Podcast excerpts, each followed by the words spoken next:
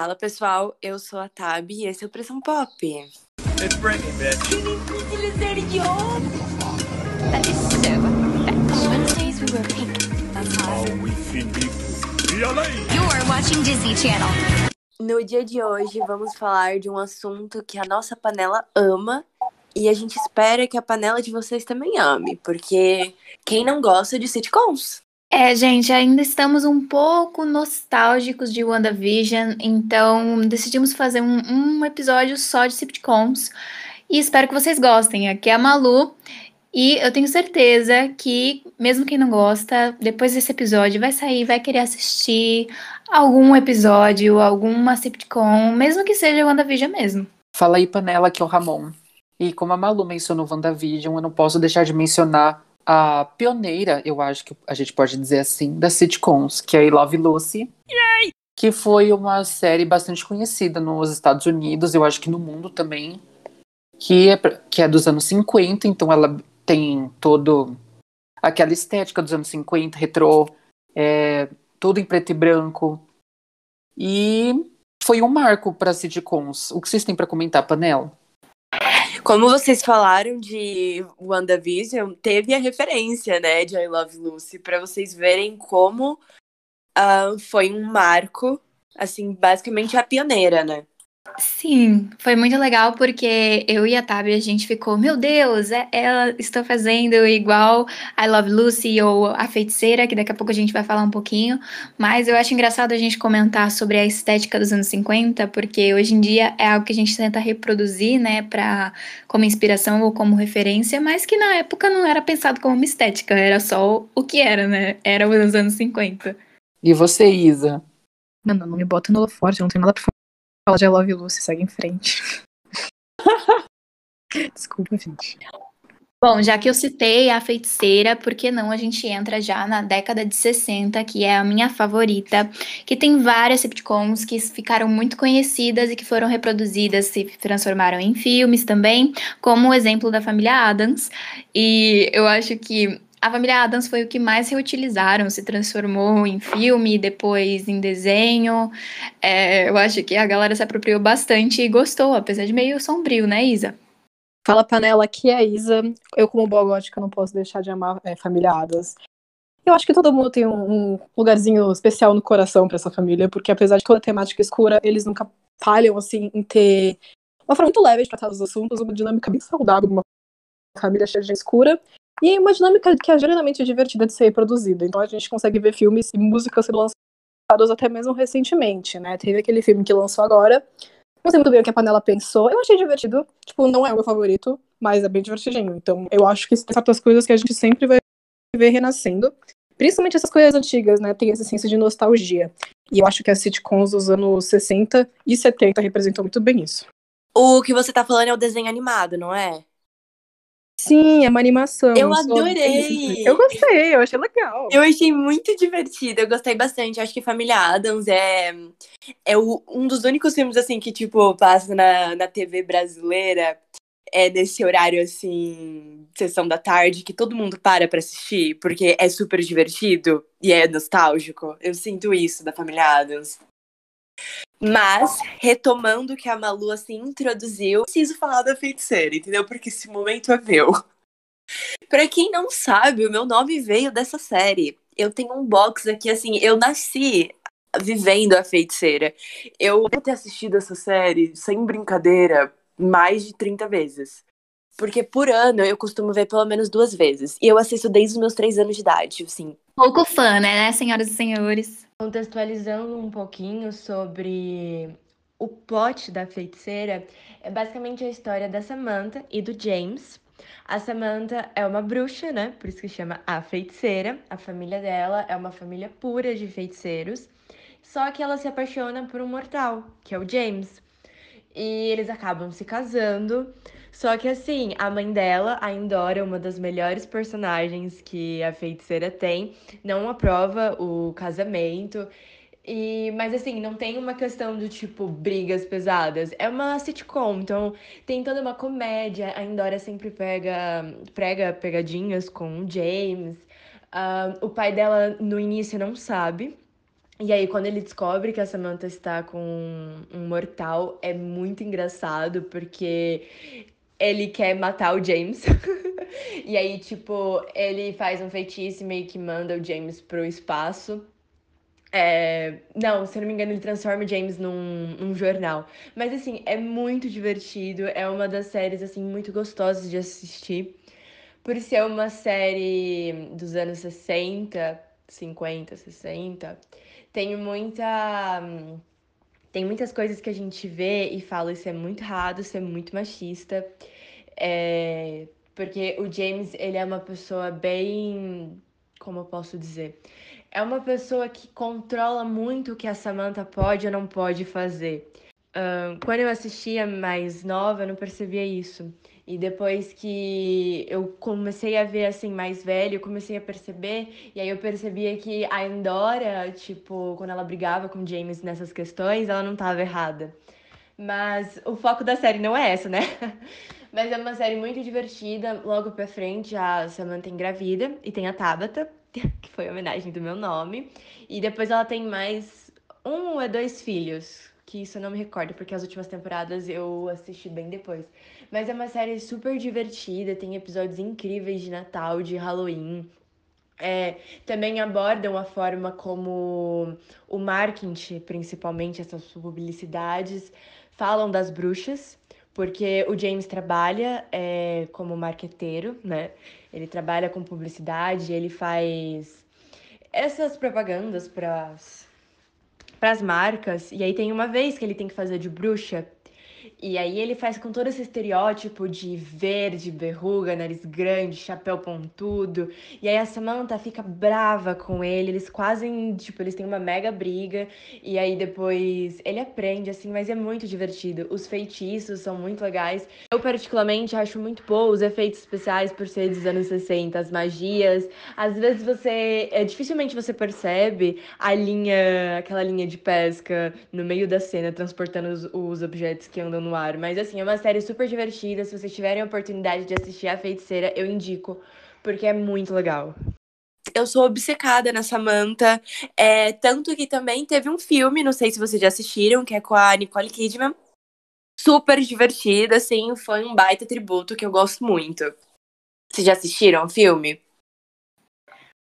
Eu já vi e eu também gosto muito. Eu acho que foi uma boa referência. Eu vi, inclusive, pessoas falando mal da Nicole Kidman. Eu, olha, eu arrumo briga com quem fala mal daquela mulher, tá bom?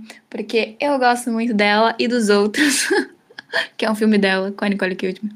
Então, é, eu acho que todas as referências, mesmo as mais bobinhas e as mais atuais que fazem menção inclusive em WandaVision, que tem a menção à feiticeira, foram muito bem colocadas, foram muito bem construídas. Não sei se é porque eu gosto muito da série ou as referências são legais. Somos suspeitas, sabe? É, somos um pouco suspeitas, mas eu acho que foram bem construídas, foram bem colocadas. E você, Ramon, o que, que você acha? Ai, eu amo a Malu me mencionando. Enfim, é, eu acho que a feiticeira eu nunca cheguei a assistir, mas a Tab sempre comenta, então vou parar um dia para assistir e maratonar. E na mesma época de A Feiticeira, também tivemos Ginny é um Gênio. Eu também me lembro de assistir desde pequena, assim. Eu realmente cresci assistindo A Feiticeira de Ginny é um Gênio, porque minha mãe gostava, então ela sempre colocava para mim. Eu vivi com isso, eu era obcecada. Eu acho que ninguém aqui da panela assistiu, além de mim, o que eu vou brigar com vocês por conta disso, mas eu tenho certeza que quem tá me escutando já deve ter assistido em algum momento. E assim, de Neogênio tem no YouTube, galera, tem um site pirata, então assim, não tem motivo para não ver, viu? Contextualizando aqui um pouco a história de Dini é um gênio, que também é uma comédia muito divertida. É basicamente a história de um astronauta em que ele vai decolar, mas algo acontece e nisso ele tem que voltar, fazer um pouso de emergência e ele faz numa ilha assim, no meio do mar, super desconhecida. E nessa ilha tem uma garrafa, que é a lâmpada da Jeannie, uma lâmpada assim rosa, meio roxa, muito linda. E nisso ele pega, escreve SOS, e aí ele decide esfregar, e aí quando ele esfrega, começa a sair a fumacinha roxa e a Jeannie sai. E quem faz a Jean, a Jean é a Bárbara Eden, icônica, né? Enfim, ele faz o pedido pra ela pra poder aparecer o, o resgate, né? E aí nisso aparece o helicóptero e ela volta pra, pra lâmpada, só que ela não fica na ilha, né? Ela dá um jeito de ir com ele sem que ele saiba. E aí, quando ele volta pra casa, todo mundo fica em choque, achando, sabe, por exemplo, que ele morreu, que ele tava no espaço, né? Enfim. E aí também começa toda a, co a comédia, é muito divertido, é muito engraçado. A Jeannie acaba sendo um pouco ciumenta, porque ela quer casar com o, o amo dela, que no caso é o esse astronauta, mas enfim, é super divertido, indico super, como eu falei, tem no YouTube, galera. Eu tô esperando o dia em que vão processar o Pressão Pop, porque a gente sempre fala que tem a versão pirata de alguma coisa. Por favor, não processem a gente, não temos dinheiro para pagar. Patrocina a gente, que aí a gente para de falar sobre isso. Ah. Exatamente. Alô, Amazon. O único patrocínio que a gente tem a chance de ganhar é o do Pratas do Caribe, porque do jeito que a gente apoia a pirataria não tá muito fácil. Já que a Tab mencionou essas séries que ela assistiu, eu vou, eu prometo que eu vou assistir, Tab, não me mate. Mas saindo um pouco desse território norte-americano, que tal a gente falar um pouquinho de Chaves? O que vocês acham, Eu Panela? amo! Lá vem Chaves. Gente, é uma série que tinha tudo pra ser muito bobinha. E eu sei que tem muitas pessoas que não gostam. Inclusive, saindo do meu antro familiar, quando me deparei melhor com as pessoas. E principalmente no ensino médio, que eu descobri que tinham pessoas que não gostavam de Chaves, eu fiquei um pouco chocada, porque na minha família é uma passagem, é um rito de passagem. Todas as crianças da família precisam assistir Chaves, mesmo meus primos que nasceram recente, eles estão assistindo Chaves e não, acho que não passa mais no SBT, não sei, o SBT compra as coisas e eles deixam passando o resto da vida. SBT, faça algo. Não, peraí, realmente tem gente que não gosta de Chaves? Tem, amiga, tem. Como assim, tipo, Chaves é pra testar seu caráter, sabe? Exatamente. Como que você não pode gostar da de uma série que tem como protagonista um menino pobre de vila, sabe? Você é elitista. Isso diz muito. Quem não gosta de Chaves, a gente tá vendo sua, sua classe social, hein? Exatamente. Consciência de classe aí, hein? Eu acabei de lembrar de um participante do Big Brother, mas eu não vou citar nomes para não levar processo, enfim. É, Chaves foi um marco, querendo ou não, nas tardes do SBT, sábado, domingo, assistia todo dia. E eu acho que minha personagem favorita é a Chiquinha, por motivos óbvios, mas eu gosto dos outros personagens também. E vocês, Panela, quem vocês eram nas brincadeiras da escola? Nossa, bom, eu, eu peguei agora a referência do, da questão da Pegou? vila, né? Peguei, peguei, peguei. peguei, peguei, peguei. Mas enfim, né, amores? Black de vila. Opa, dá um Google. Enfim, parênteses aqui. É, eu acho que a minha personagem favorita sempre foi é, o Chaves, né? Eu acho que a personagem de todo mundo é o favorito é o Chaves. Só que ultimamente eu tô me identificando tanto com o seu Madruga. Devo me preocupar? Agora eu lembrei daquele meme que tá o seu Madruga, o rico no bar. Que circula no Twitter, sabe? Não, Essa foto é muito boa. Como você não sabe, Malu? eu não sei. Eu não sou da- do, muito do Twitter, do mundo do Twitter. É, mas enfim, você falando isso do SBT, sim, o SBT não tem os direitos, ah, mas é porque houve uma ruptura tanto do contrato, não só de Chaves, mas de um contrato assim geral do SBT com a Televisa e imagino eu que das outras plataformas mexicanas. Então, é capaz de, de o do Chaves aparecer no Globoplay, porque Marimar tá lá, né? Ah, é verdade. Bom, eu acho que deveria ter por, eh, por direito, sabe? De tanto tempo que eles ficaram passando, assim. Já devia ser pós-propriedade do SBT. Inclusive, eu não sei se é tão popular no México quanto é no Brasil. Acho que tem uma, uma pegada meio de todo mundo odeia o Chris, assim, que lá quase ninguém conhece nos Estados Unidos e aqui, assim, Pode ser, né? é, pode ser. Mas, é, continuando nessa década aí de 70, A gente também tem que falar do, do outro, né? Tem o Chaves, mas também tem Chapolin Colorado. Vocês gostavam? não contavam com a minha astúcia. Cara, eu não Chapolin lembro de ter tudo. assistido assistido várias vezes, mas eu amava ver. Ah, e essa atriz é a tal personagem, esse daqui é tal, sabe? Eu coisas. sempre eu ficava fazia isso assim. também. Era muito assim, não tinha como não falar, né? Você tá assistindo e do nada, meu Deus, olha a Riquinha ali! Olha a bruxa de 71, mãe! Era super assim. Eu acho que a gente não assistiu tanto o Chapolin porque eu passava mais Chaves, né? Mas eu adorava quando eles passavam o Chapolin. Eu achava muito divertido porque Chapolin passava em diversos ambientes, né? Era sempre uma história diferente e isso eu achava super legal. Ah, eu confesso que eu gostava muito mais de Chaves do que de Chapolin. Tipo, mas Não, Chapolin eu eu assisti- também. Não, eu acho que é mais icônico, mas Chapolin é legal quando você assiste Chaves. Desculpa, gente. Pra mim não dá pra assistir sozinho.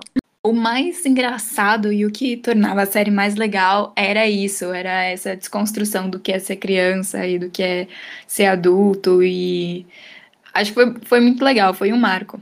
Ah, isso continua até hoje, né? Ali o pessoal de Elite. Sim.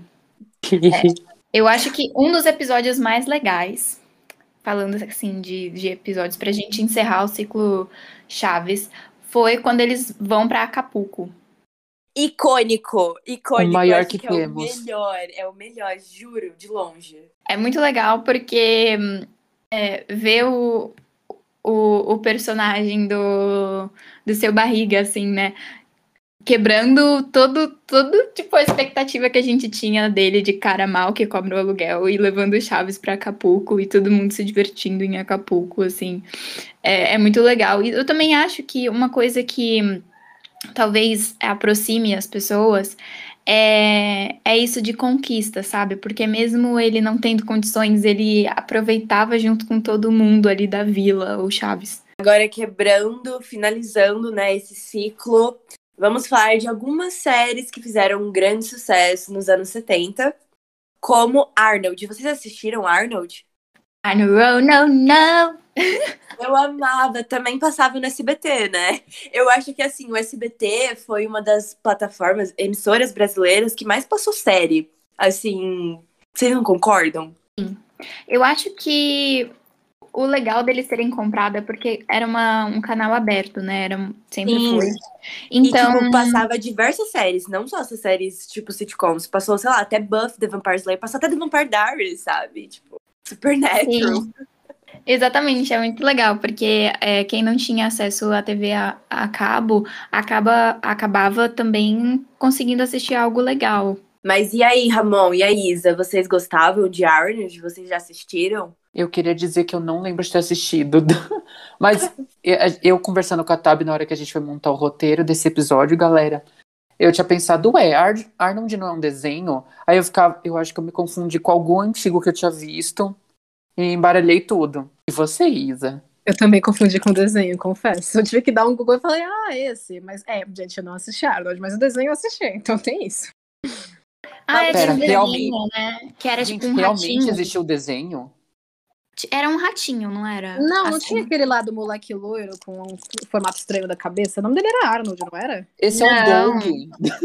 Ah, é o ele ganhou Doug. mesmo. É o Doug. Turu, turu. Doug? É o Doug. É o Doug. é o Eu acho, uh, eu acho que a Malu pode me ajudar aqui um pouco explicando melhor a Ari Arnold, já que o Ramon e a Isa não assistiram, né? Arnold se passa. Se passa nos anos 70 ou é antes? Não, nos anos 70 mesmo. É, né? É uma família branca, né? E eles adotam dois meninos, que é o Arnold e o irmão dele, que eu não me lembro. E eles são pessoas negras. Então fala muito dessa questão do racismo. E é uma série, assim, muito divertida, embora tenha uma pauta bem necessária pra época. Eu não vou dizer se, essa, se teve assuntos assim que eles acertaram e erraram, porque é uma série antiga, então pode ser que na época tenha acertado e hoje a gente assiste e fala, isso tá errado. Mas eu acho que foi uma série também muito importante. Sim, eu acho que o mais legal é porque eles tratavam a questão racial, mas não era de forma. Eu não quero usar a palavra militante, mas usando, sabe? Eles não expunham de forma política, mas sim natural e cultural e como que são as coisas, e não necessariamente político. Apesar de sabermos aqui, a pressão pop sabe que tudo é político, obviamente, então a escolha dessa série já era um, um ato político. Porém, não era pesado, não era um clima pesado. É, era muito parecido com o que aconteceu em O Maluco do Pedaço, só que foi bem antes, então talvez a série até tenha sido inspirada, sabe? E Arnold era uma criança, então era muito legal ver o quão autêntico ele era, diferente do Will em O Maluco no Pedaço, que já era um adolescente, um jovem, então os assuntos eram um pouco mais evoluídos. Como Arnold era uma criança, tinham assuntos de criança, então de ir na casa do amiguinho, ou de brincar, ou de coisas que aconteciam porque eles foram adotados por uma família que, além de branca, era uma família com boas condições ali, classe média alta. É, então foi um choque para eles viver tudo aquilo. E assim como o Will também, né, que é, no Maluco no Pedaço, foi ficou lá com o, o tio, que tinha melhores condições, só que as pautas eram diferentes, inclusive essa pauta racial era bem retratada em Um Maluco no Pedaço. E eu gostava muito da série. Mas Arnold é, é também muito bom. E eu acho que quem não assistiu, dá um Google ou vê alguns trechos, porque era muito legal. Esse. Que papo é esse? É, eu acho que uma série dos anos 70 que eu gosto, que é da Disney, olha só, é os Muppets. Pra quem não conhece, você deve conhecer os Muppets por aqueles memes do Sapo Verde, mais conhecido por mim como Kermit, ou para quem é mais antigo como Caco, o Sapo. É praticamente uma série, talvez musical, dependendo do episódio que você pegar. E é meio estilo Vila Sésamo, só que eu acho que mais divertido é com fantoches. Ah, tem a Miss Pig, tem. Ah, cara, não vou lembrar o nome dos personagens, mas eu adorava. E também teve um filme lá, eu acho que em 2012, 2011, não lembro, com a Amy Adams e os Muppets, eu adorava. Mas a Vila Sésamo, tipo, os Muppets não faziam parte do elenco da Vila Sésamo? Não, Faziam duas coisas começo. diferentes. Faziam, faziam. Faziam? Faziam. Claro que faziam. Eu conheço os Porque é Muppets seguinte, Vila os. Muppets, eles são, na verdade, bem mais antigos que os anos 70, mas eles apareceram em muitas coisas, inclusive na Vila Sésamo, antes de terem o seu show só deles, que foi o Muppet Show. E, gente, é, esses personagens deram tão certo que eles vazaram da Vila Sésamo, criaram um monte de reboot, tem filme muito recente, e a gente que é super novinho consegue conhecer os Muppets de boa, e inclusive fazer muitos, muitos memes sobre eles. Gente, eu perdi esse crossover de Vila Sésamo e Muppets, não tô acreditando. Mano, Saiu da panela. Tchau, gente. Beijinhos. Muito feio. Precisamos também né? falar que em Muppets teve bastante participação, né, de famosos. Muito, gente, foi um marco. Eu acho que eu- os Muppets conseguem se garantir por causa desse negócio do icônico, né? Porque todos os personagens são mantidos faz muito tempo. E eles têm muito, muitas características únicas, eles têm muito essa característica do musical também. Sei lá, gente, eu acho que é, um, é o. Ai, meu Deus, qual é o nome de boneco? Vem, ventriloquismo. É um ventriloquismo que deu muito certo, tipo, muito, muito certo. Consegue agradar, agradar qualquer audiência. Eu acho incrível, na moral. Não, eu ia falar que eu também gosto, e eu acho que é, uma das séries que a gente também pode falar que é dessa época foram é, o sitcom o Happy Days. E eu acho que quase ninguém conhece, porque todo mundo que eu converso sobre isso fala. Eu conheço! assim, Mabel acho, Vivo. eu acho que eu e a Malu não conta, porque a gente assistiu muita coisa antiga.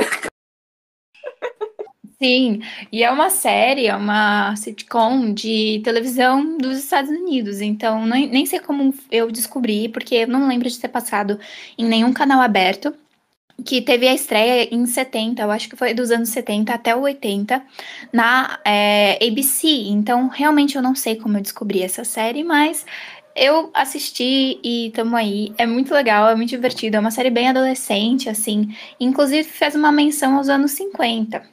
Apesar de ser dos anos 70. Não, mas e aí, Panela, vamos teletransportar para os anos 80? Bora, porque eu tô muito ansiosa pra falar de Full House. Quem nunca viu Três é Demais ou Full House, como a Malu falou, eu peço que você pare o episódio agora, vá assistir, depois venha aqui escutar, porque é uma das maiores séries e também patrimônio do SBT, né? Exatamente. Também tem as outras gêmeas Olsen. Se a gente falou de WandaVision, a gente precisa aqui também aplaudir as outras gêmeas, gente. Precisam ir assistir. É muito legal. E é muito infantil. Acho que dá pra assistir com a família toda. Eu tenho um mega crush no, no tio Jesse, gente, confesso. Quem não tem, né? Sou apaixonada por ele e a tia Beck. Até não sei se vocês sabem, mas eles são, tipo, super, super, super. A, a tia Beck tem duas filhas, uma delas é a Olivia Jade. Vocês já devem ter ouvido sobre ela em alguma polêmica. Mas a cara da tia Beck na época de Full House. E assim, tem até foto é, com o tio Jesse, assim. Eles são tão lindos, sei lá, sou obcecada. E aqui a gente tá falando de Full House, a gente precisa de falar de Fuller House, que foi um reboot que a Netflix fez com quando os personagens eram crianças, agora eles adultos, com a nova família, super divertido. E Já- sem as já- gêmeas Olsen. Tem shade pra elas na série. E assim, é super divertido, tá na Netflix, todas as temporadas, finalizado. Então, vocês já assistiram? Já. É, só explicando aqui, pra quem não sabe, Três é Demais conta a história de um pai solteiro que cuida de três filhas. E, além disso, ele tem que lidar com os irmãos dele. Um mora na casa dele, é, no sótão, né? No porão. No porão. Porão, porque é embaixo. É, no porão. E, e é muito engraçado porque a gente normalmente tem essa situação com mulheres, né? Mulheres solteiras lidando com todas as questões é, maternas, mas ele faz o papel de mãe e pai com as questões paternas e é muito divertido porque são acaba sendo três caras cuidando de três meninas que essa contraposição, é- é- esse momento, né, é tão delicado porque elas têm idades diferentes e a mais velha tá já na adolescência, eles têm que lidar com essas questões de adolescência sem ter uma mãe ali presente. Então, é engraçado. Tinha tudo para ser um clima muito pesado e ser um assunto muito tenso, mas é muito divertido. E além disso, além das três meninas, tem a melhor amiga da mais velha, que vive na casa deles também. Então tá, tem aquela, aquela quebra de clima, sabe? Ela é o alívio cômico da série e também tá nesse, nesse reboot da, da Netflix. Que eu não achei tão bom quanto o original, mas é muito legal pra quem conhece a série. A Kimi é tudo! Nossa, eu adoro ela, eu racho demais com ela, demais. Ela é muito engraçada. As roupas que ela usava, que ela até usou no, no reboot, também continuou com essa estética, assim, engraçada e divertida. É muito bom. Nossa, eu amo, amo, amo, amo. De paixão. E você, Izzy? E você, Ramon? Conta aí. Ai, Full House foi um marco nas minhas horas de almoço quando eu era pequena quando eu passava no SBT.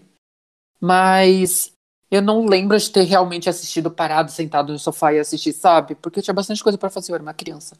Mas enfim.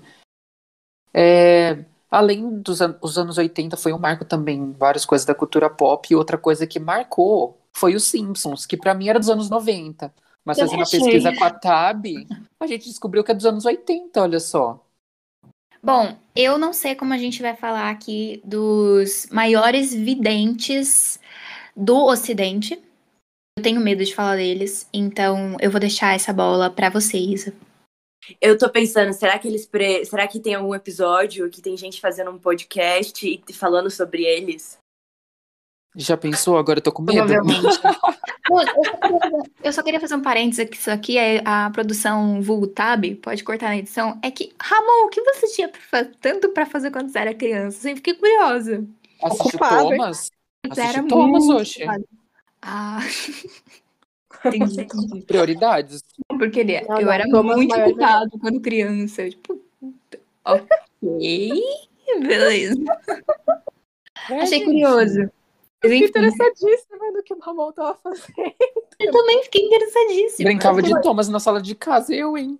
Eu fiquei imaginando você, tipo, pintando é, livrinho pra desenhar, mas com um foco de profissional, sabe? Tipo, não, tá bom, tem Também, também. Ele estudando, tipo, com uma roupa de diplomata, assim, sabe? Ai, que ódio. Ai, meme do Rick. Ai, Carly. Gente, não, ele era muito ocupado. Para com isso. Que saco. Eu, eu diria, vamos deixar essa parte. Eu queria que a nossa panela visualizasse é, essa cena do Mon com a roupinha de diplomata. Juro. A produção liberou isso. A produção liberou, então podem curtir com a gente. Ah, Voltando para aquele Simpsons. Riquinho, Agora- aquela série do Riquinho. Outra sitcom famosa é aquela série do Riquinho, olha só. A Isa vai comentar sim. Eu acho- Não, mas vamos desenho. retomar direito. Sim, Tá bom. Não, gente, vai, vai. Simpsons é uma série que continua até hoje, a gente tem que falar um pouquinho. Eu vou admitir que eu nunca fui fã. Mas eu acho simplesmente insano quanto tantas coisas que eles falaram se realizaram, mas eu tenho a minha própria teoria. A série Como- tem muitos anos de idade e eles são loucos da cabeça. E a realidade que a gente vive é louca da cabeça. Eu não acho que eles são videntes. Eu acho que os produtores pensavam: nossa, pensa numa coisa realmente ferrada pra acontecer no mundo. Eles não tinham, eles não queriam prever o mundo. Eles não queriam que o Trump fosse eleito. Mas ele foi. Esse é o problema, sabe? Exatamente, eu acho que eles pensaram, gente, vamos aqui, sentar, mesa redonda, vamos fazer um roteiro e pensar a coisa mais ri- ridícula, mais improvável que poderia acontecer. Aham, beleza, uma pandemia, vamos colocar, velho, como que isso é capaz de acontecer? E aconteceu. Então, mundo É, é a coisa mais improvável e ridícula que poderia acontecer. Mano, Deus, quando tava escrevendo o roteiro do mundo, colou dos, dos roteiristas de Simpsons. Infelizmente, eles podiam ter colado de qualquer outra sitcom e decidiram colar de Simpsons, agora a gente tá no que tá. Pois é. Eu lembro de nunca ter assistido assim por completo. Eu comecei a assistir recente, porque meu pai falava que era coisa de adulto. E eu nunca entendi o porquê bonecos laranjas, amarelos eram coisa de adulto. Vou confessar que eu não sou fã. E que, tipo, eu não gosto. Tabi, sai da, sai da panela. Você não pode É sentar com a porque, gente. assim, É, nunca me atraiu. E também meus pais também falavam isso, Malu, de ser coisa de adulto, alguns conteúdos. E aí eu acabava por nunca ter interesse por assistir. Olha a Amora participando. Enfim, é isso. Fui cancelada mais uma vez nesse podcast. Não, Mas tá é tranquilo. isso. É, eu também não gosto muito, porque eu lembro que eu peguei muito ranço deles por causa do episódio de, do Brasil deles, né? Porque é basicamente o suco do estereótipo do Brasil. Então eles não fizeram nada muito ruim. Mas eu fiquei com raiva mesmo assim. Então, tipo, é sobre isso, sabe? Agora vamos entrar na melhor e maior década de Uhul! sitcoms, que são os anos 90 e os anos 2000, que a gente vai fazer um mega compilado. Então, assim, antes da gente introduzir Friends, que eu sei que vocês querem, eu vou falar sobre Dead Seven Show, que, assim, é uma série que precisa ser aclamada. Ela é gravada nos anos 90, mas fala sobre os anos 70. É uma série impecável, com o nosso maior casal, Ashton Kutcher e Mila Kunis. É, pra, assim, dar um, um- uma contextualização, eles, a Mila deu o primeiro beijo nele nessa série. E hoje eles são casados e com filhos. Então, assim, minhas expectativas estão muito elevadas. Eu amo essa série de uma forma absurda. A minha amiga Giovanna, que me, apare- me apresentou. E, tipo, eu vou contextualizar assim pra vocês. Fala sobre muitos tópicos dos anos 70, como o movimento hippie, como a maconha. E eu acho muito engraçado como eles abordam a maconha nessa série, porque eles sempre têm uma cena dentro do porão. E é uma cena muito engraçada, porque eles estão assim, sentados numa rodinha, e aí eles começam a usar, mas eles nunca falam, tipo assim, tô fumando maconha, mas você sabe que é maconha. E aí eles começam. E assim, é muito engraçado, porque essa série tem muito efeito. Então eles colocam uns efeitos assim de animação, bem anos 70, e é muito engraçado, é muito engraçado mesmo. Tinha na Netflix, mas a Netflix fez o favor de tirar, então estou puta. É mais ou menos umas sete, oito temporadas. A última é um lixo. Recomendo não assistir. Assiste só o primeiro e último episódio que vocês não perdem nada. Se alguém aqui tiver assistido e quiser falar, podem falar. Vamos falar sobre Ah. Seventh Show. Eu acho legal falar dessa relação de trazer assuntos que são polêmicos de forma leve. Isso How I Mother conseguiu abordar muito bem também, porque quando se fala, né, de fumo, de maconha, eles falam do sanduíche, faz uma alusão ao sanduíche. Eu estava lá é, comendo um sanduíche, porque como é um pai contando a história de como conheceu a mãe para os seus filhos, ele censura algumas partes, então é muito divertido ver isso.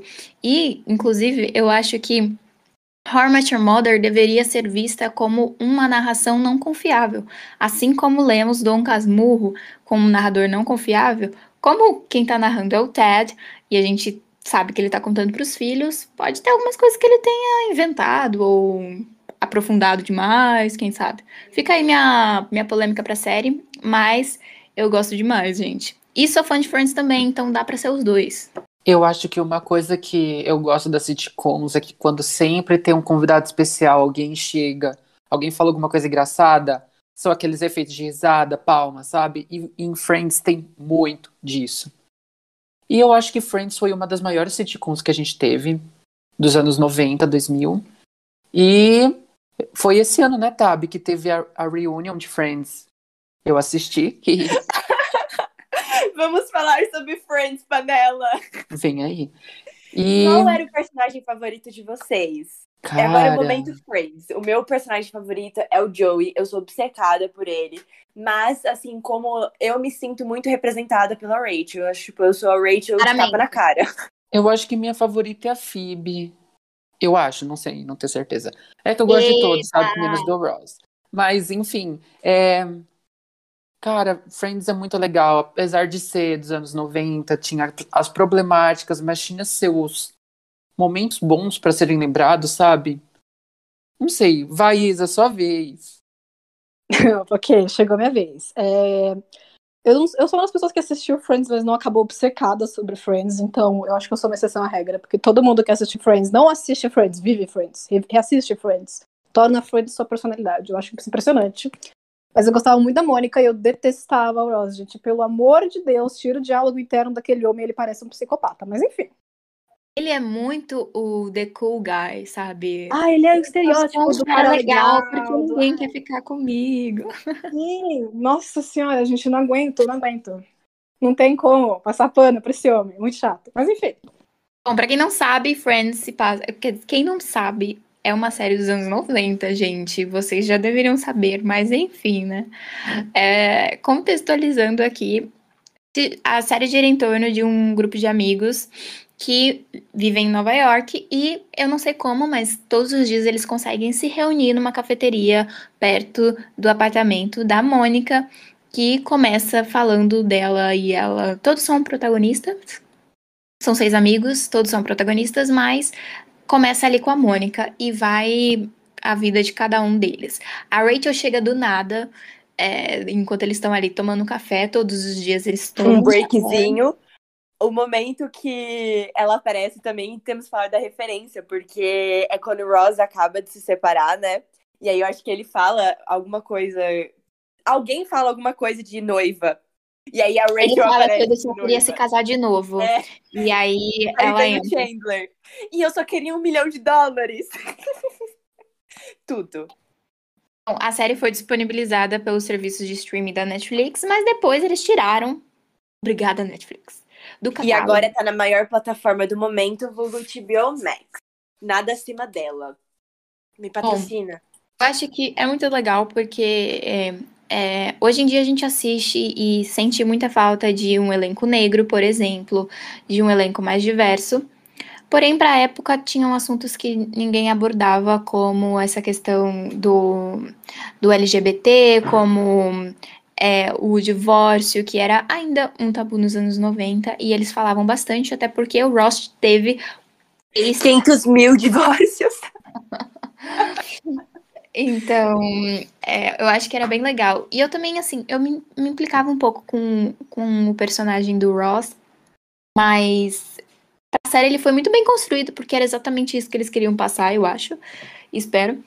E eu também, me, às vezes a, a Rachel me irritava, porque ela era muito mimada, principalmente no começo.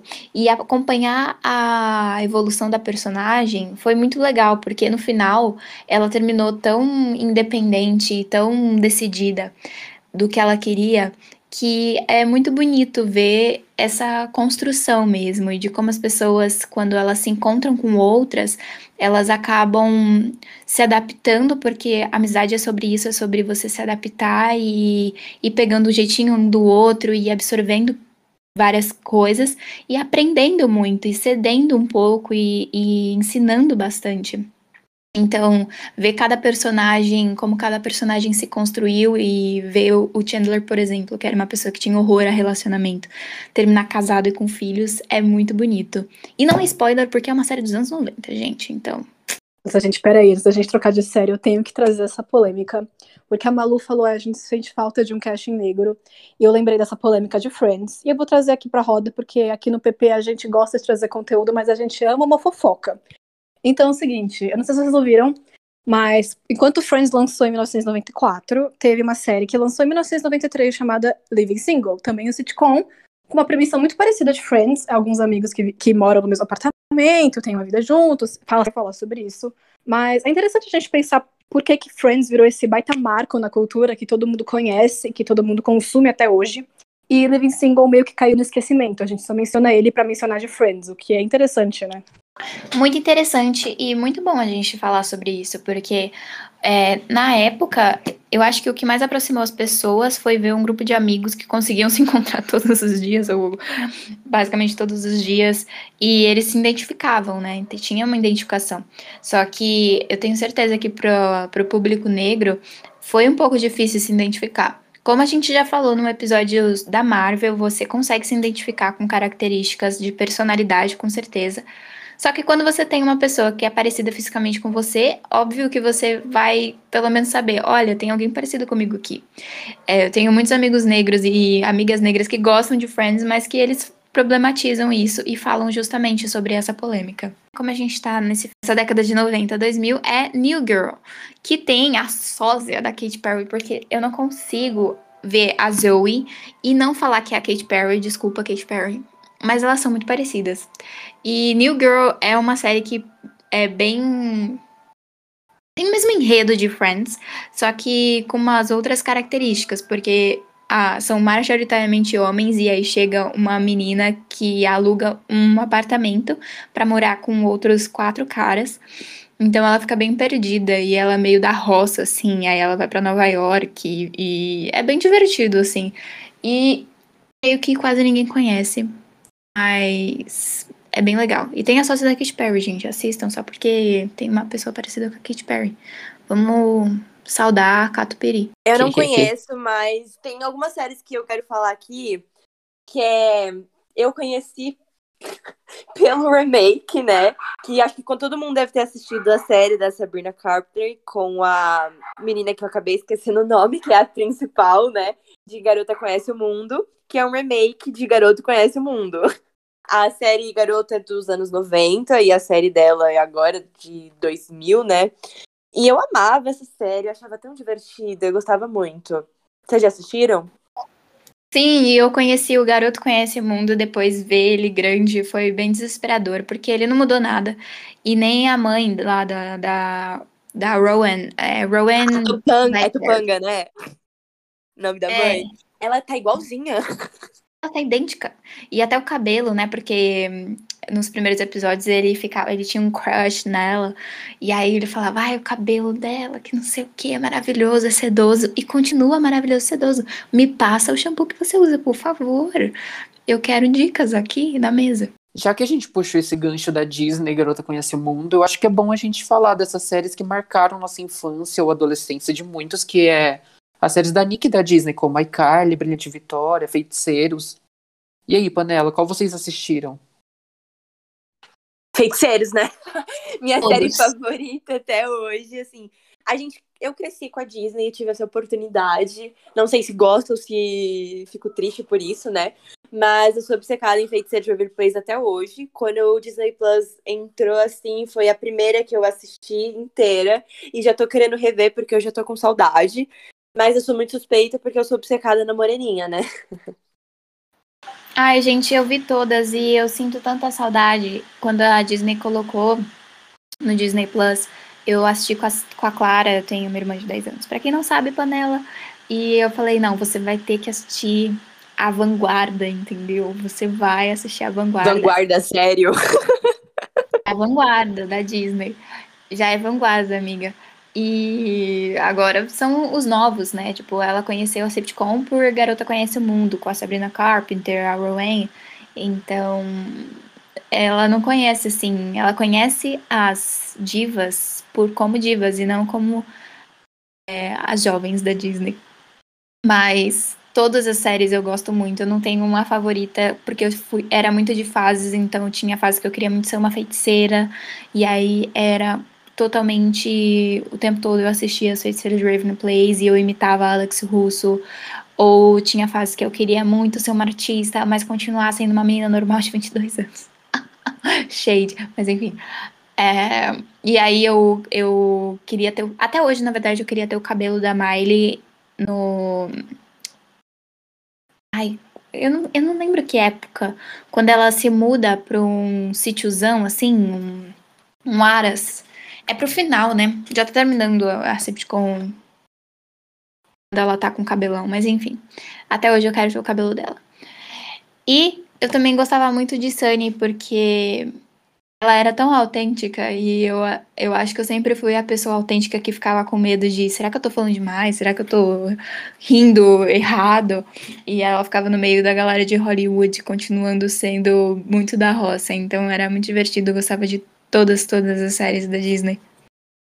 Nossa, a gente podia falar também sobre as visões da Raven, né? Não é Sim. da Disney, mas tá na Disney, né? Não, pera, não era da Disney? Eu tô Calma. na dúvida, realmente, eu não Eu sei. via na Disney, passava na Disney. É. Não, Mas- e o SBT também se apropriou. É, SBT. porque eu assistia pelo SBT, então eu não sei dizer se é da Disney. Mas as visões Eu da amo. Raven é o patrimônio do brasileiro também, né? A gente tem Também. um mega patrimônio, assim. É a gente falando de visões da Raven e a Malu citando a irmã mais nova dela, vou falar da Maia aqui, gente, também. Porque eu falei, Maia, vai assistir as visões da Raven, é muito legal. Aí ela falou, não, a câmera é ruim, prefiro a casa da Raven. Aquilo me doeu. Meu, a Clara falou a ódio. mesma coisa. Ela falou assim: ai, é cortado a, a Sim! tela. Eu, dane-se, minha filha, é porque a TV Sim. era, era quadrada. Imagina se elas assistirem as séries dos anos 60 e 50 Né? que a gente cresceu. Não, eu falei também pra Maia ver Feiticeiros, ela falou, nossa, a câmera é horrível, não vou assistir isso. Cara, doeu, Cara, sabe? eu acho a câmera de Feiticeiros uma das melhores da época da Disney. Como É, assim? mas o Chroma era um caso à parte, né? Porque, minha nossa. Não, Chroma. Você para que eu defendo, assim, se alguém fala mal de feiticeiros, eu derroto todos. Quero nem saber se é meu parente. Amiga, mas não é, é a questão de você encarar os fatos, né? Amiga, não quero saber. Ela tem Mabder ao poderes. vivo. É, mas o Chroma aqui é, teo- é- é um terror. Mas melhor, então. Gente, pra É época, pro salário, melhor. tava bom, para com isso. Exatamente. Eles ganharam um M. E tudo compensa com o roteiro, sabe? Porque era muito divertido, então tudo bem. Tinha coisas assim, tinha furo no roteiro, que era uma coisa meio tosca. Sim, mas qual série não tinha, né? Mas Gente, sendo Chroma, muito críticos pra uma série de nostalgia, pelo amor de Deus. É, não, mas, gente, qual que era o momento favorito de vocês de, Fei- de Waverly Place? Eu preciso falar. Eu amava muito quando tinha os crossovers, tipo, Feiticeiros e Vampiros, Feiticeiros e Lobisomens, ah, Feiticeiros e Anjos. Quando começou a ter isso, mais ou menos na segunda, terceira temporada, nossa, eu, era, eu amava. Nossa, quando... eu achava a coisa mais tosca essa.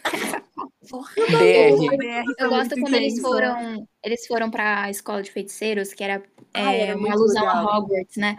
E aí o a Alex fica, nossa, você tá parecido com al- algum bruxo.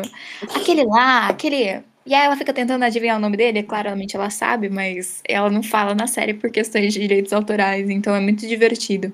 Eu gostava também quando a Alex e a Harper foram morar naquele apartamento, viver a vida delas, assim, juntas como melhores amigas. Eu achava aquilo muito legal. Gostava muito. E é legal porque quando tinha os crossovers na, no Zack Code, por exemplo. Teve até Lembro, com a lembro Hannah sim. Lembra quando a, a, Ale, a Selena Gomez fez participação em Hannah Montana como Mikaela? E elas brigavam, era Sim. tudo. Sim, várias participações. E uma coisa que eu amo na Hannah Montana é o filme. Que, tipo, eu acho que muita gente não, acaba não conhecendo por ser um filme do Disney Channel do que uma série que é mais comentada, eu acho. Mas eu adorava o filme porque era justamente o melhor dos dois mundos.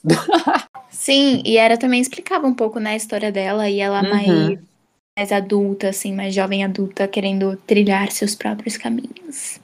Mas a gente comentando sobre chroma key, tecnologia, eu acho que a gente tem que co- comentar a série que criou o YouTube, né? Pode entrar, Carly Sam. Ai, não. E Meu 5, Deus. 4, 3, 2. Batidas. Ai, Carly foi um marco, galera. Não dá pra citar sitcoms da época dos anos 2000 sem citar iCarly, porque foi. Cara, é surreal, eu amo. Meu sonho era ter o controle da Sam, um estúdio na minha casa pra eu gravar as coisas. Mas enfim, hoje eu tenho um podcast, então tá tudo certo. Tá tudo bem.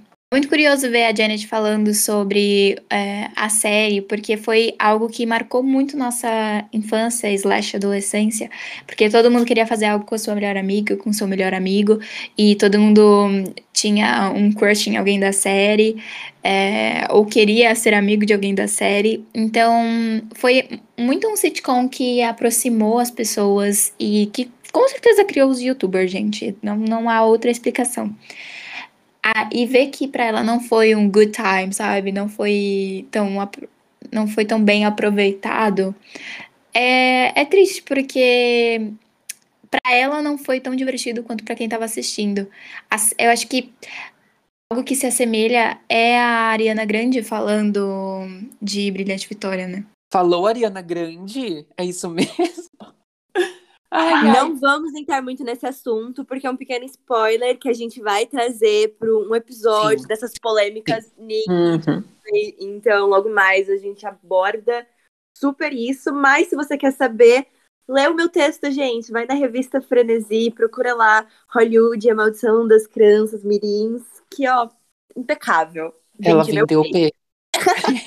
é, falando de Ariana Grande, não, pode, não podemos deixar de falar de Brilhante Vitória quem nunca sonhou entrar numa escola de artes com um professor careca e um monte de aluno estranho? É, pois é, eu tive esse surto antes de escolher jornalismo. é, mas eu adorava Brilhante Vitória, eu acho que era. Quem disse muito... que a PUC não é assim? Epa! Ao vivo, a verdade. É assim mesmo. mas eu adorava Brilhante Vitória. Eu gostava.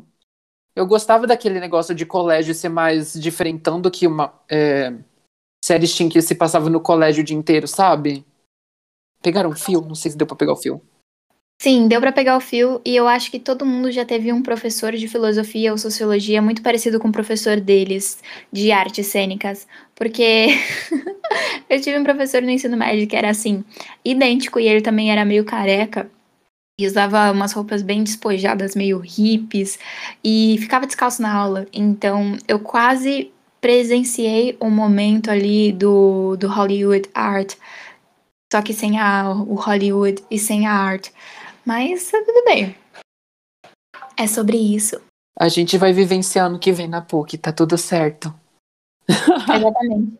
É, antes da gente terminar esse ciclo dos anos 2000, com séries mais atuais, eu acho que a gente não pode deixar de falar de, de Sabrina, né?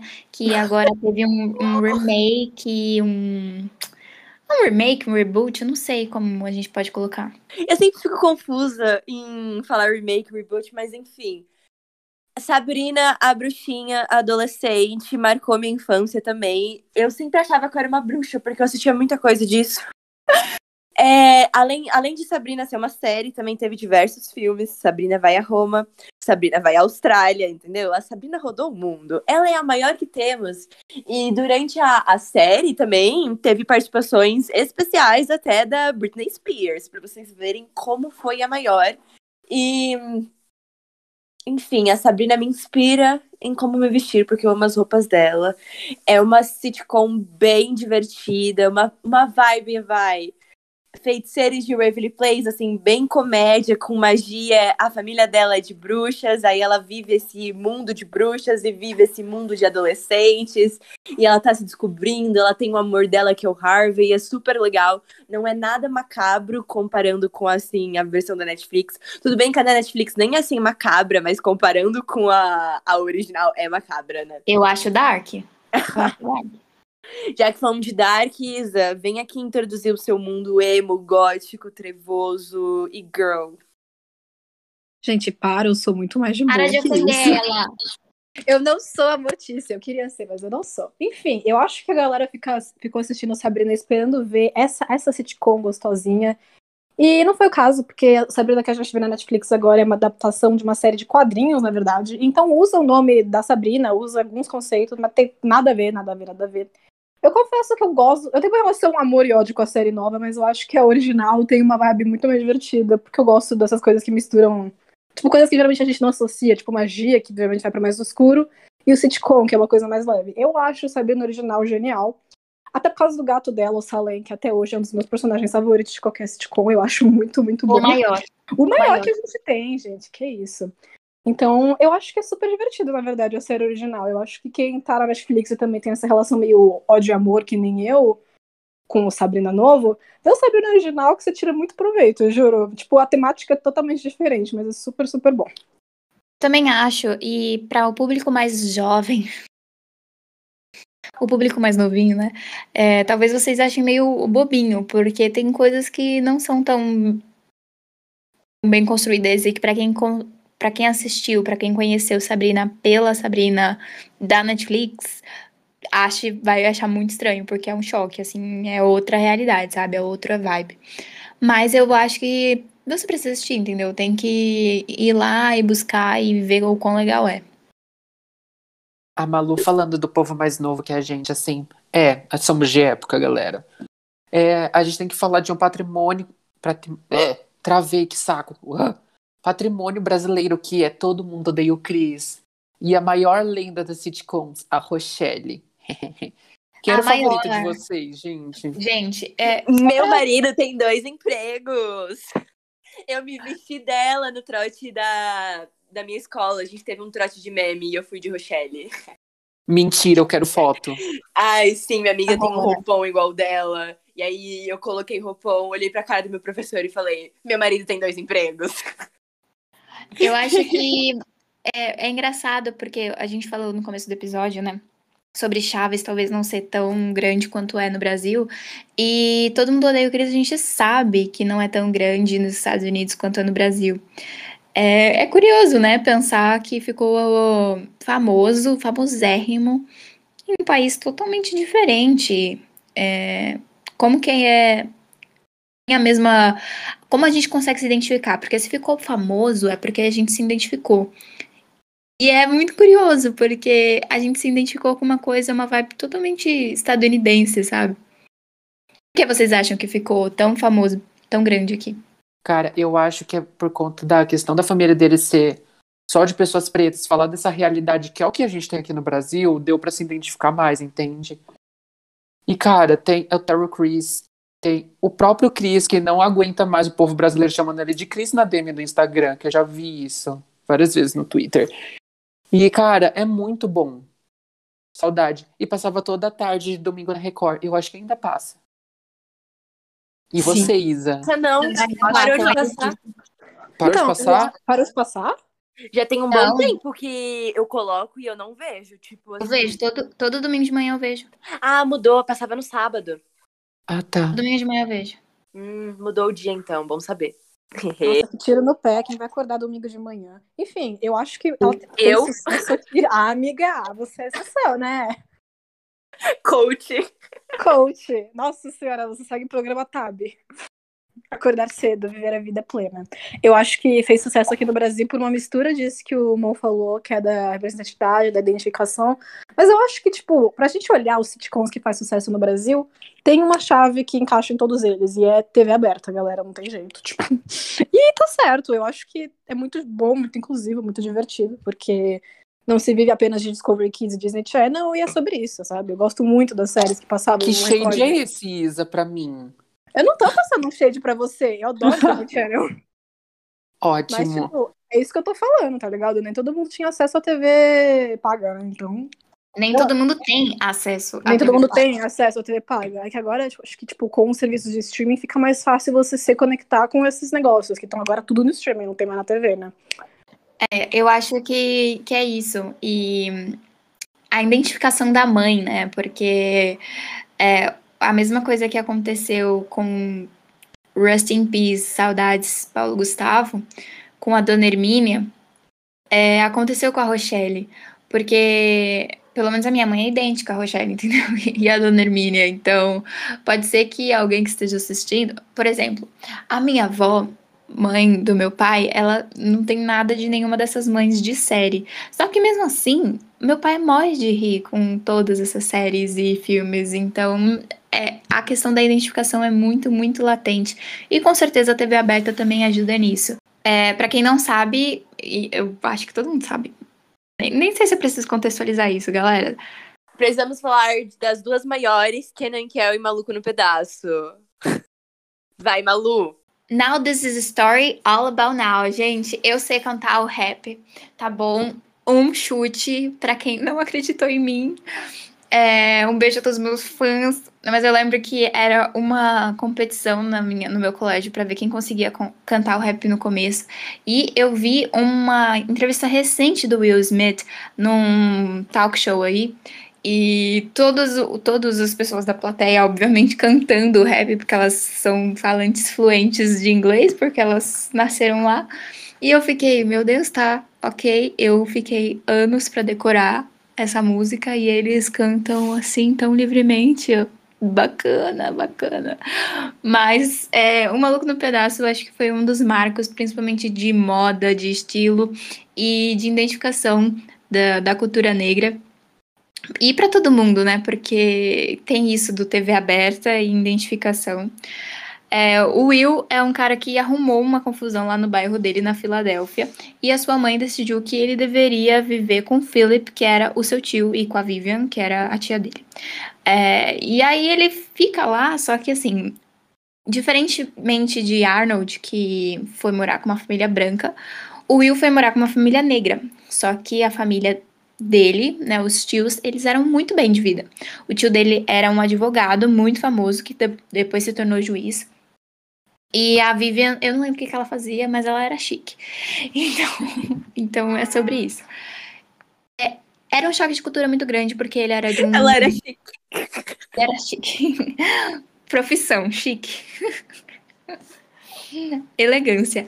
É, Era um choque de cultura muito grande, porque apesar de ele estar numa família negra e a família dele, a realidade era totalmente diferente. Então, mostra esses assuntos que a gente falou que Arnold mostra de forma mais é, familiar. Mostra também de forma familiar, mas um pouco mais evoluído, né? Então, pautas como racismo, como é, sexo na adolescência, como pautas sociais, lutas sociais. E eu lembro muito bem de um episódio que conversei com os meus amigos no, no dia, a gente assistiu à tarde, no outro dia eu, nossa, você viu ontem o que passou no SBT, o Maluco no Pedaço, que, que episódio massa. Que assim, nunca tinha, porque normalmente era repetido, né, galera? SBT, vamos trabalhar nisso aí. Mas dessa vez não foi. E era do de quando Will descobre o escritor e ativista político Malcolm X. E a Vivian vira pra ele e fala: Não adianta você só vestir as camisetas e ler os livros se você não vive, se você não luta. E se você não conversa de forma que todos entendam, você vai estar abraçando algo incoerente, você vai estar abraçando algo só pra si. E até hoje eu levo essa frase da Vivian comigo, porque não adianta você usar uma camiseta dizendo a sua luta se você não luta por ela, se você não que ela se torne realidade e fala sobre ela. Vai ser só mais uma camiseta, vai ser só mais um livro. Então, O Maluco no Pedaço foi muito importante e também foi muito importante porque era a- a um dos, dos primeiros caras super estilosos que era um, que era um homem negro e que todo mundo tinha um crush. Então os meninos negros conseguiram se identificar, né? Tipo, nossa, ele é estiloso, ele é bonitão, ele é, se veste bem, e então eu posso ser também. E ter o cabelo igual, e ter as roupas iguais, e falar igual. Até hoje eu tenho muitos amigos que se vestem como Will e falam que a referência de moda deles é um maluco no pedaço.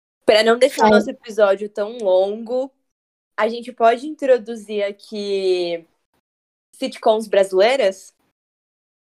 Vocês me permitem, produção? Eu apoio. Por favor, Temos né? que falar do nosso maior, Miguel Falabella, né? Ele é o maior, gente, nada acima dele. Ele tem Sai de Baixo, Pé na Cova, Toma Lá da Cá, entendeu? Eu sou apaixonada em Toma Lá da Cá. Uma série de comédia brasileira que eu sempre amei foi Tapas e Beijos. Eu adorava assistir depois da novela com a minha mãe. Eu me rachava. E, cara, eu tô amando que estão revivendo os memes dessa época, dessa série. eu amo. Eu acho que foi, foi até esses dias que eu vi um meme do Spencer, irmão da Cardi, vestido de mulher. Eu nem lembro qual era o motivo que ele tava vestido assim, em qual episódio. Mas eles estavam falando que era a Sueli no bar do Djalma, Djalma, seu Chalita, não lembro, gente, muito, muito nome. Esperando a Fátima no barzinho. Eu, eu me rachei, eu amo. E você, Isa? Gente, eu tô amando essa, essa renascença aí do tapas e beijos que tá rolando em rede social, principalmente Twitter, porque eu não faço ideia de onde começou, mas eu realmente acho, tipo, eu tô lembrando dela, eu tô realmente percebendo que eu gostava muito mais dela do que eu pensava, sabe? Tipo, dá vontade de assistir, sabe? Dá muita vontade de assistir. Acho, tipo, completamente acima do seu tempo. E a musiquinha é muito icônica, tipo, desculpa, eu adoro. Sim, é muito legal. E eu acho que uma, uma das coisas que a gente falou disso de TV aberta é que passava de noite, né? E não era tão seguro quando você era criança e ficava acordado até tarde, porque tinham coisas que eram. Não era nada uau, sabe? Mas eram muito implícitas. Então era engraçado como eles abordavam certos assuntos coisas assim de sexo, drogas, rock and roll de forma implícita, era muito divertido. E saudades, Fábio, né? Saudade tá vivo, gente, não, não morreu, mas é faz tempo que é, faz tempo que ele não aparece em muitas coisas e eu gosto muito do Fábio Assunção. Não, mas eu gosto muito também. Minha mãe tem um crush nele até hoje. Quem não tem? Pois é, quem não tem. É uma série que eu gosto muito, que eu falei agora mesmo, que é Toma lá da cá e sai de baixo. Eu tô revendo Sai de Baixo agora no Globoplay. E às vezes eu fico com vergonha quando eu assisto perto da mãe, da minha mãe, justamente por isso, porque tem essas. Às vezes fala algumas piadinhas que tem segundas intenções, aí eu fico, meu Deus do céu, minha mãe tá aqui do meu lado. Tudo bem, eu tenho quase 20 anos nas costas? Tenho, mas ainda assim dá aquele desconforto, mas é muito engraçado. Eu sempre racho demais, demais, demais, demais. Além disso, a gente precisa comentar sobre a grande família, né? Um grande marco, principalmente nos memes. Nossa! O Agostinho Carrara, o Harry, o nosso Harry Styles, sabe? o maior, entendeu? A Gucci perdeu esta persona. Porque na época, até hoje, né, assim, minha, minha família fala, ai, você tá combinação Agostinho Carrara. E a gente descobriu o quê? Que na verdade ele é estiloso. As pessoas que não compreendiam. Risos. A Malu falando de Gucci, eu só consegui lembrar dos memes da- do House of Gucci com. Ai, qual o nome? O, o moço que vende pastel lá, que ódio, esqueci o nome do O Beisola. Isso! Ele com o Chanelzinho do House of Gucci, aí eu lembrei de todas as variações que teve da Manu Gavassi com aquele penteado Chanel. Icônico, né? O maior, porque a gente sabe que a Manu Gavassi só cortou pra ficar parecida com o Beisola. Todo mundo sabe. Todo mundo sabe. Ai, Panela, o papo tá tão legal. Tem tantas séries que eu queria falar, tipo Modern Family, Ken and Kel, A Família Dinossauro, Sex and the City, Two and a Half Men, One Day at a Time. Mas eu imagino que o nosso tempo já tá muito longo, né? Então é com você, Isa. Finaliza aí. Eu espero que você, fã de sitcom, que assiste aquele One Day at a Time, que assiste The Office e nunca nem ouviu falar desses títulos que a gente fala dos anos 60, anos 70, tenha conseguido se interessar por algum, tenha sentido essa curiosidade de saber mais sobre e corra atrás um pouquinho, porque eu acho que aquilo que a Malu falou, que nada é criativo, que tudo é inspirado um no outro, é muito verdade. Então você vai encontrar a origem de muita coisa que você gosta nesses sitcoms, e é um gênero muito gostoso, gente, de boa. Então, eu vou finalizar por aqui. Eu espero que vocês tenham curtido o episódio. Não se esqueçam de entrar na nossa página do Instagram, porque a gente ainda vai postar muito conteúdo sobre sitcom. E é claro, recomendar esse podcast para um amigo, porque ajuda muito a gente a crescer. É isso, panela. Tchau, tchau. Fala Panela, nesse episódio nós usamos áudios da abertura de iCarly.